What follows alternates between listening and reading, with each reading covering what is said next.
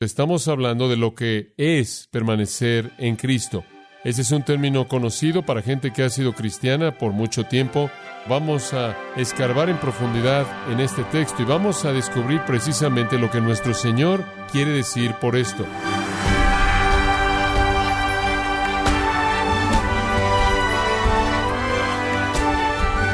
Le damos la bienvenida a su programa Gracias a vosotros con el pastor John MacArthur.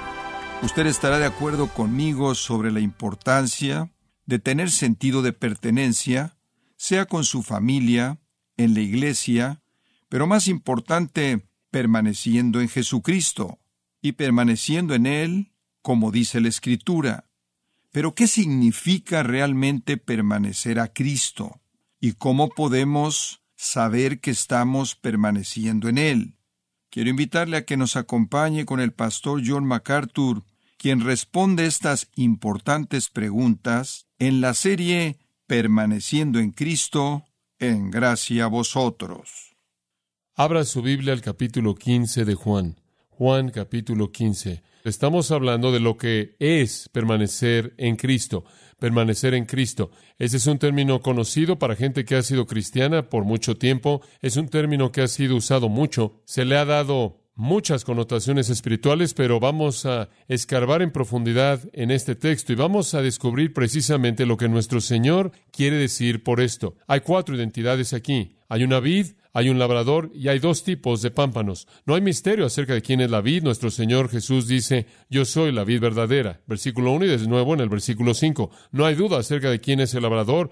El que cuida de la vid y sus pámpanos, versículo 1, mi Padre es el labrador.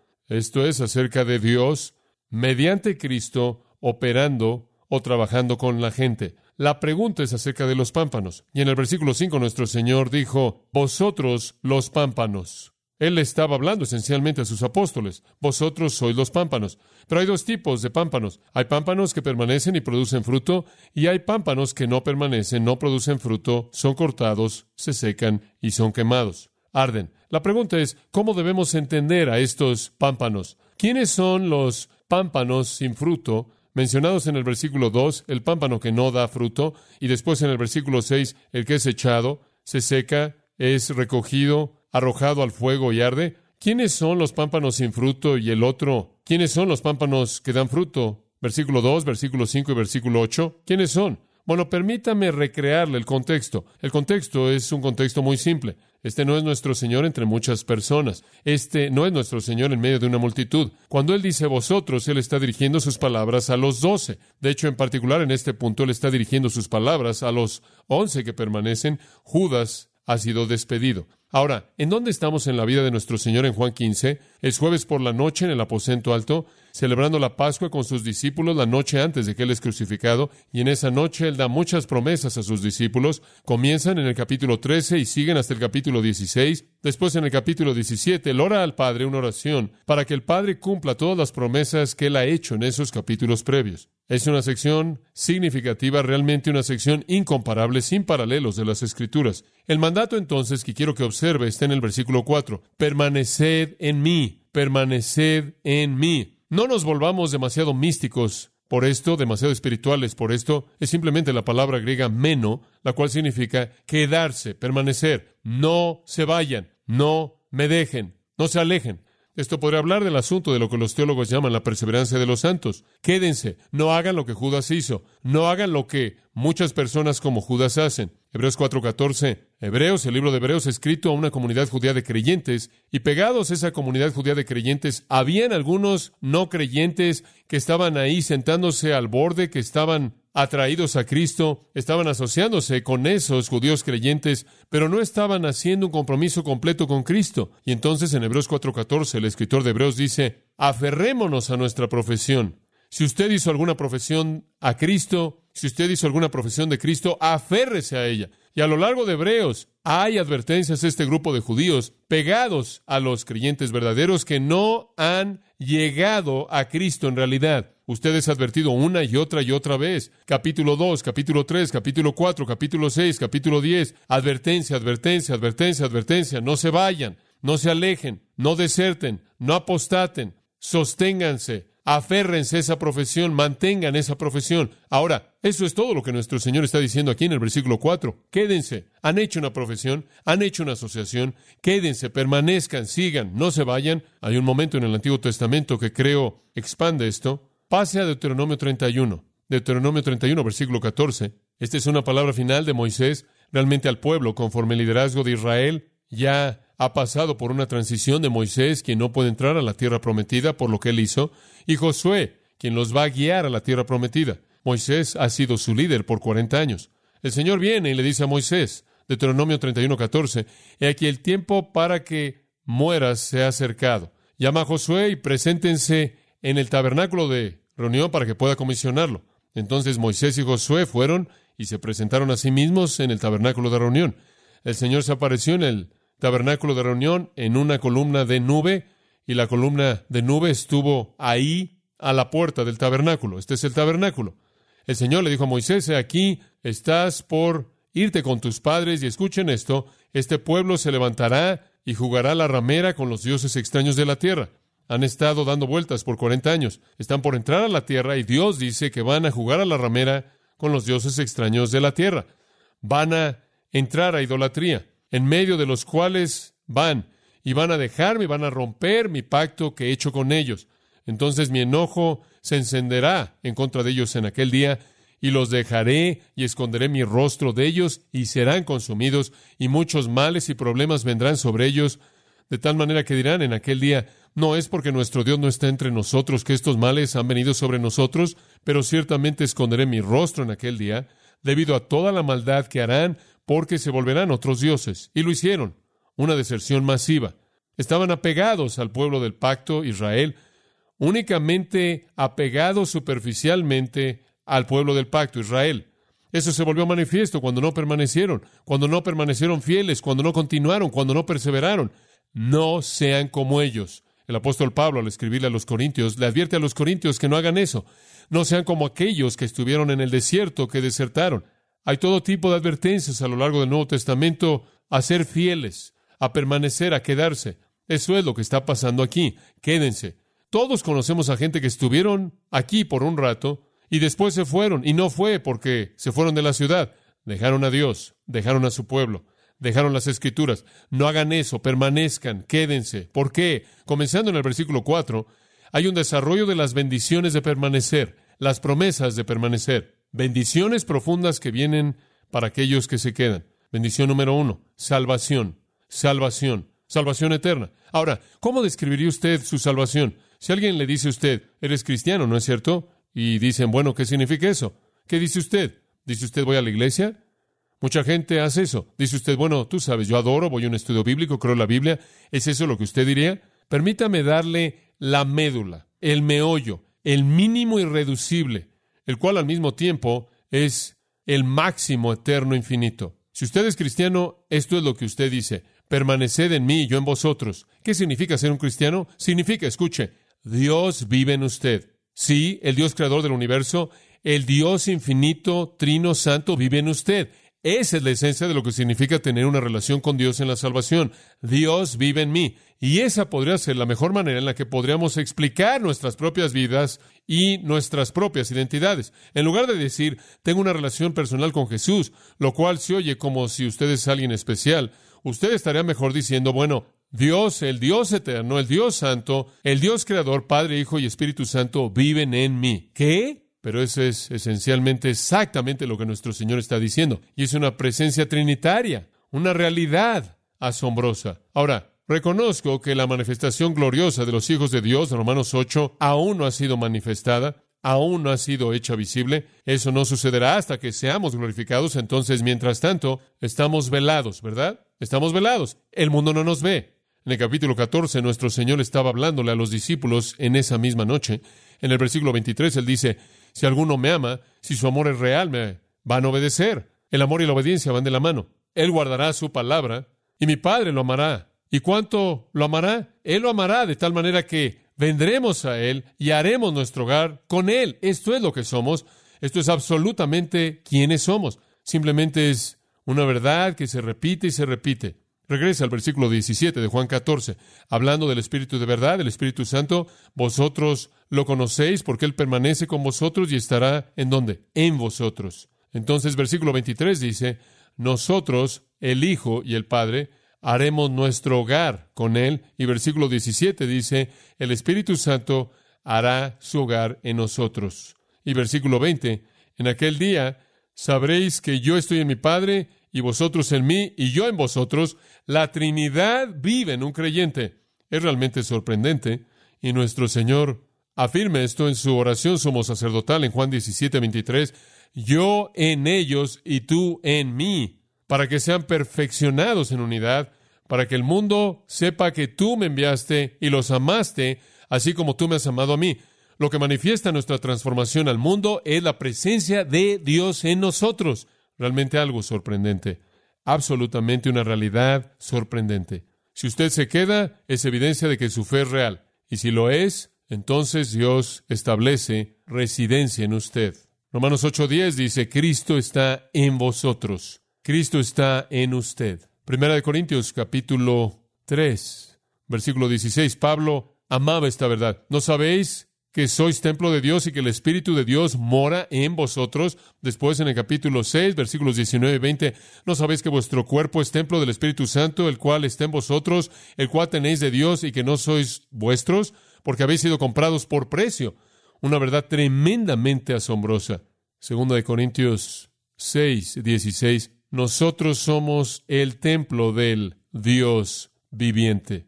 Gálatas 2, 20, con Cristo estoy juntamente crucificado, y ya no vivo yo, mas Cristo vive en mí. Cristo vive en mí. Efesios 2:22. Vosotros sois edificados juntos en una morada de Dios en el Espíritu. Colosenses 1:27. Cristo en vosotros, la esperanza de gloria. ¿Cómo habla de usted como creyente? Usted habla de usted como la residencia de Dios el templo de Dios. Escuche lo que Juan dice ahí en Primera de Juan, edificando sobre estas verdades. Vosotros sois de Dios, hijitos, versículo 4, Primera de Juan 4, 4, y los habéis vencido. Escuche esto, porque mayor es el que está en vosotros que el que esté en el mundo. ¿Se preocupa usted acerca de Satanás en el mundo? No se preocupe por Satanás en el mundo. Mayor es el que está en vosotros que el que esté en el mundo. Versículo 13. Por esto sabemos que permanecemos en Él y Él en nosotros. ¿Cómo sabemos eso? Porque nos ha dado de su Espíritu. Hemos visto y testificamos que el Padre ha enviado al Hijo para ser el Salvador del mundo. Todo aquel que confiesa que Jesús es el Hijo de Dios, Dios permanece en Él. Versículo 16. Hemos llegado a conocer y hemos creído el amor que Dios tiene por nosotros. Dios es amor y el que permanece en amor permanece en Dios y Dios permanece en Él. Me gustaría que comenzáramos a hablar así, ¿verdad? Permanecer es quedarse, es permanecer. Y para todos los que permanecen, dan evidencia de una salvación genuina. ¿Y cómo es eso definido? Es definido como Dios viviendo en nosotros. Dios viviendo en nosotros, estableciendo residencia. Colosenses 1:21 dice, antes estabais alejados de Dios, hostiles, involucrados en obras malas. Él ahora os ha reconciliado en su cuerpo de carne mediante la muerte, para presentaros delante de Él santos y sin mancha e irreprensibles, si en realidad continúan en la fe firmemente establecidos y estables y no alejándose de la esperanza del Evangelio. Si usted permanece, si usted se queda, si usted permanece, Él permanece en usted. Esta es una realidad increíble, asombrosa. Usted piensa en la condescensión de nuestro Señor en tomar un cuerpo humano, pero Él tomó un cuerpo humano sin pecado. ¿Qué tipo de condescensión es para el Dios Trino establecer residencia en un cuerpo de pecado en nosotros? Ahora quiero que vea 1 Pedro capítulo 1. 1 Pedro capítulo 1, versículo 3. Esta es una doxología realmente bendito sea el Dios y Padre de nuestro Señor Jesucristo, quien según su grande misericordia nos ha hecho renacer a una esperanza viva mediante la resurrección de Jesucristo de los muertos. Muy bien, somos nacidos de nuevo, lo cual significa que tenemos vida nueva, vida divina. Hemos obtenido, versículo 4, una herencia incorruptible, incontaminada, inmarcesible, guardada en los cielos para vosotros, y somos protegidos por el poder de Dios mediante la fe para una salvación lista para ser revelada en el tiempo postrero. Por un lado, perseveramos y seguimos y nos quedamos y soportamos. Por otro lado, Dios nos guarda. Y después esta sección tan significativa, versículo 6, en lo cual vosotros os alegráis. ¿Qué? ¿Por qué se están regocijando? Aunque por un poco de tiempo, si es necesario, tengáis que ser afligidos por diversas pruebas. ¿Por qué? ¿Por qué nos vamos a regocijar en las pruebas? ¿Por qué es que Santiago nos está diciendo tened por sumo gozo cuando os halléis en diversas pruebas? ¿Por qué es que Pedro está diciendo esto? Porque esa es la prueba de su fe. Su fe no manifiesta ser genuina hasta que es probada cuando algo sale mal. ¿Qué pasó en la parábola de las tierras? Tribulación, aflicción, la planta se murió sin fruto. Engaño de las riquezas, preocupaciones del mundo, dificultad con los problemas. Esa es la prueba. Lo mejor que podría pasar en su vida como creyente es que su fe sea probada, porque cuando es probada, permanece. Esto prueba su realidad. Lo mejor que podría pasar es que haya un desastre que va más allá del control de usted, algo que está fuera de el poder de usted, que es una prueba de dificultad grave, porque eso es lo que revela lo falso. La fe de ellos no puede sobrevivir, se colapsa. Pero cuando usted es afligido, aquellos de ustedes que tienen una fe verdadera, su fe prueba ser más preciosa que el oro, el cual es perecedero y aunque es probado por fuego, para que se hallada en alabanza, gloria y honra en la revelación de Jesucristo, a quien, aunque no lo veáis, lo amáis. Lo mejor que le podría pasar a un creyente es que algo salga mal en la vida, algo esté mal. Y entre más cosas van mal, más veces hay cosas que van mal, y más los años que usted experimenta las cosas que salen mal, que van mal, más su fe es probada. Entre más su fe es probada, más fuerte se vuelve. Si es una fe falsa, se colapsa. Entonces, me encanta esa frase. La prueba de vuestra fe, la cual es más preciosa que el oro fino. El regalo más grande que usted podría tener es saber que su fe es real, ¿verdad? Eso mantiene la esperanza del cielo brillante. Eso mantiene el conocimiento del perdón claro. Eso trae gozo a su vida. Eso quita el temor. Los nuevos cristianos luchan con eso. Usted lleva a alguien a Cristo. Son nuevos en el Señor, quizás días, meses, años. La vida va bastante bien, no tienen muchos problemas, no tienen muchas luchas, su fe no ha sido probada. Quizás se sienten inseguros. Señor, sálvame. No sé si soy salvo. Me pregunto si soy salvo. Quizás debería volver a orar, tratar de asegurarme que esto es real. La gente puede hacer eso con frecuencia. Después viene una prueba seria, lo cual podría despedazar una fe falsa, una confianza superficial en Dios, y pasan volando eso y su fe no es más débil, es que es más fuerte. Y eso se convierte en la prueba de que es una fe salvadora, que permanece. Entonces el primer beneficio de permanecer es la salvación eterna. Usted va camino al cielo. Usted va camino a ser hallado, 1 Pedro 1.7, en alabanza, gloria y honra en la revelación de Jesucristo. Versículo 9, usted obtendrá como el resultado de su fe la salvación de sus almas.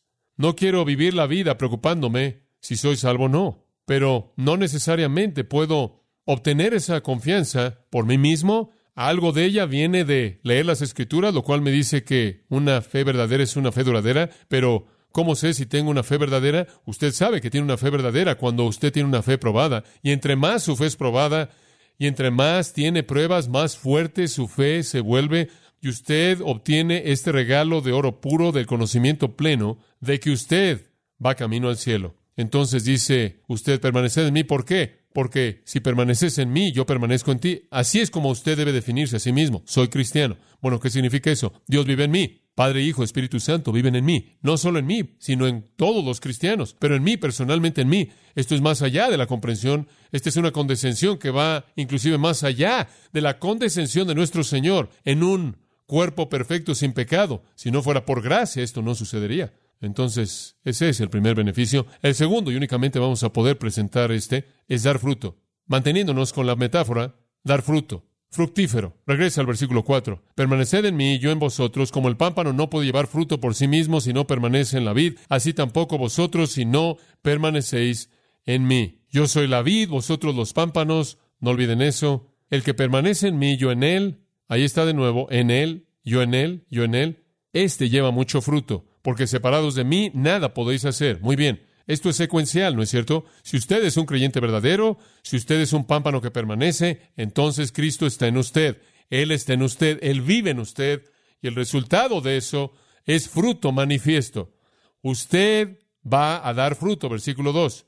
Usted va a dar más fruto cuando usted es limpiado. ¿Qué es eso? Pruebas providenciales, dificultades, tribulaciones de los que hablamos. Usted dará fruto, usted dará más fruto. Versículo 5, usted dará mucho fruto. Versículo 8, El Padre es glorificado cuando usted da mucho fruto, y ve el versículo 8, y seáis así mis discípulos. Entonces, ¿cuál es la prueba de que usted es un pámpano verdadero? Fruto. Parte de ese fruto es el fruto de la permanencia, paciencia a lo largo de las pruebas. Hay un negativo en el versículo 4. Como el pámpano no puede llevar fruto por sí mismo si no permanece en la vida, así tampoco vosotros si no permanecéis en mí. Eso es afirmarlo de manera negativa, después es afirmado de manera positiva, lo mismo en el versículo 5. Yo soy la vid, vosotros los pámpanos, el que permanece en mí, yo en él, éste lleva mucho fruto. Y después de regreso al negativo como una advertencia, porque separados de mí, nada podéis que hacer, porque usted no puede cumplir la obra de Dios en la fortaleza humana. Las armas de nuestra milicia no son carnales. Romanos 7, Pablo retoma esta misma idea en el versículo 4. Por tanto, hermanos míos, vosotros también fuisteis hechos para morir a la ley a través del cuerpo de Cristo, para que fueseis unidos unos a otros, aquel quien fue resucitado de los muertos, para que podamos dar fruto para Dios, para que demos fruto para Dios, porque mientras que estábamos en la carne, las pasiones pecaminosas, que eran incitadas por la ley, operaban en los miembros de nuestro cuerpo para dar fruto para muerte. Si usted está en Cristo, usted da fruto para Dios. Si usted no está en Cristo, usted da fruto muerto, sin vida, inútil. El fruto está en todos lados en la vida. Hay una especie de afirmación de resumen en Filipenses 1.11, creo, que le dice usted lo que es. Pablo habla de vivir vidas que están abundando más en conocimiento real y discernimiento y probando cosas que son excelentes, siendo sinceros, irreprensibles. Y después en el versículo 11 dice, habiendo sido llenos con el fruto de justicia, el cual viene mediante Jesucristo, quien es la vid, para gloria y alabanza de Dios, quien es el labrador. Entonces, ¿qué es fruto? Es justicia. Es justicia. No puedo hacer eso sin la presencia de Dios. En mi carne no puedo hacer nada bueno. Inclusive mi justicia son trapos de inmundicia. El fruto es justicia. Y cuando la Trinidad establece su residencia en nosotros, de manera necesaria, el fruto será producido. La justicia se manifestará a sí misma porque la justicia se ha establecido en el interior. Oseas 14:8 dice, Dios dice, de mí se encuentra su fruto. A partir de mí se encuentra el fruto de ustedes. Lucas 6, 43, 44. Nuestro Señor dijo, un árbol bueno no produce fruto malo un árbol malo no produce fruto bueno. Por sus frutos, ¿qué? Los conoceréis.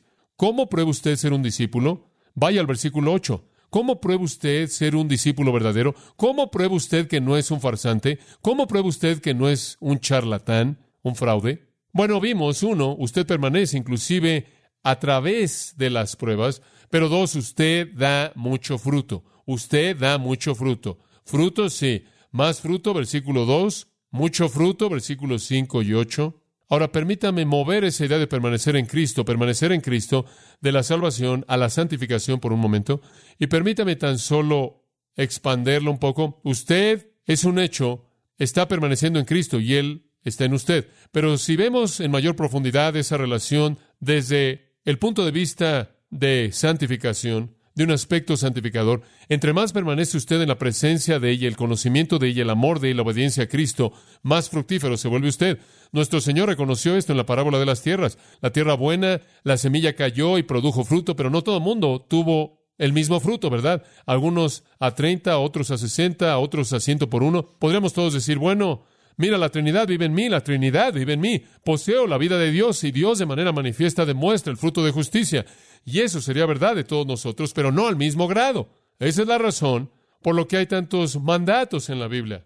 Porque la suposición es que podemos desobedecer. Podemos cesar de guardar la palabra, cesar de amar al Señor, cesar de honrar al Señor, cesar de hacer su voluntad en puntos en nuestras vidas que restringen el hecho de que damos fruto. Sí, todos damos los frutos de justicia, pero no todos tenemos mucho fruto y todos necesitamos tener más fruto. Decimos, ¿cómo haces eso? Bueno, no es cuestión de esfuerzo humano, tiene que ver con permanecer en Cristo. Ahora, permítame presentarle un punto simple en esto. Entre más se concentre usted en Cristo, más fructífero se vuelve. Entre más se concentre usted en sí mismo, menos fructífero se vuelve. Piérdase a sí mismo en la gloria de Cristo. Eso es 2 Corintios 3, 18. Conforme usted mira su gloria, usted se mueve de un nivel de gloria al siguiente, al siguiente, al siguiente por el Espíritu Santo, hasta que literalmente se convierte como Él. Sí, sí, batallamos contra el pecado. Sí, estamos en guerra contra la carne. Sí,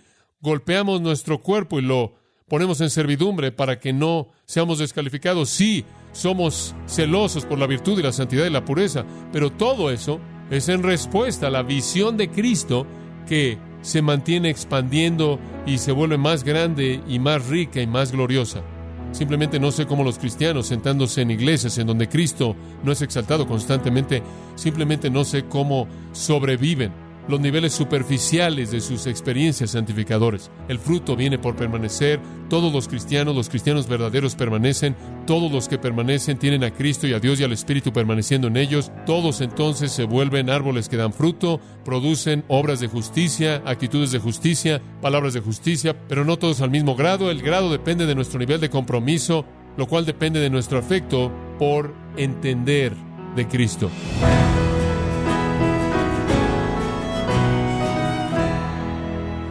Hemos estado escuchando al pastor John MacArthur con el mensaje Los beneficios de permanecer en Cristo, parte de la serie titulada Permaneciendo en Cristo, en gracia a vosotros. Estimado oyente, permítame compartirle esta carta que nos envió Grisel Díaz de Chicago, Illinois, y dice lo siguiente. Hola, buenos días, les escucho desde Waukegan, en Chicago, Illinois. Mi nombre es Grisel y quiero darles las gracias por su programa. Es la primera vez que los contacto y me ha sido de gran ayuda. Soy nueva en el estudio de la Biblia y ustedes han sido de gran apoyo. Mil gracias y bendiciones. Grisel, alentamos a que no deje de escuchar gracias a vosotros, a que obtenga material del que tenemos en la página del Internet gratuito, y gracias por su carta. Nos alienta como personas que inclusive tienen poco tiempo en la fe como usted, están ahí firmes, buscando crecer, y eso da muestras de su amor por el Señor y su deseo por cada día conocer más de la palabra. Gracias en el nombre del equipo de Gracia a vosotros.